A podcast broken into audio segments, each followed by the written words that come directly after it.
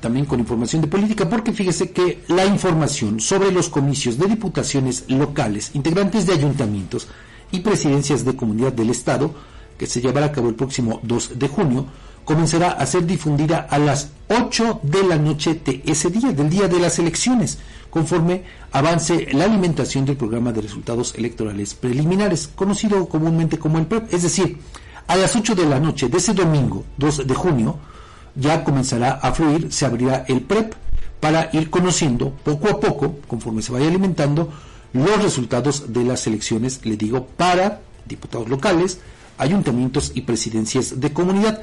Esta información se desprende del proceso técnico operativo que aprobó ayer por la tarde el Consejo General del ITE mediante un acuerdo para fijar las bases de operación de ese sistema en el proceso local ordinario 2023-2024.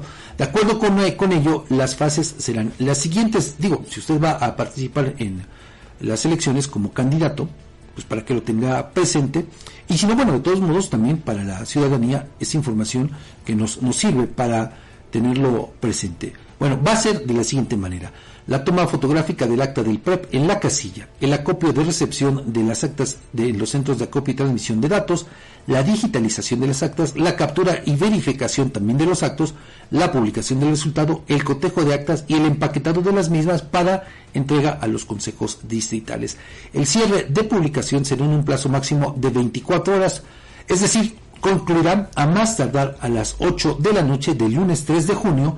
Sin embargo, podría cerrar antes, siempre y cuando se logre el 100% de la publicación de las actas PEP esperadas o que se hayan agotado los recursos de recuperación de estas. Así es que le digo, pues ya a esa hora, a las 8, comenzarán a fluir los resultados. Ese es uno de los compromisos que tiene ahora precisamente la autoridad electoral aquí en el Estado.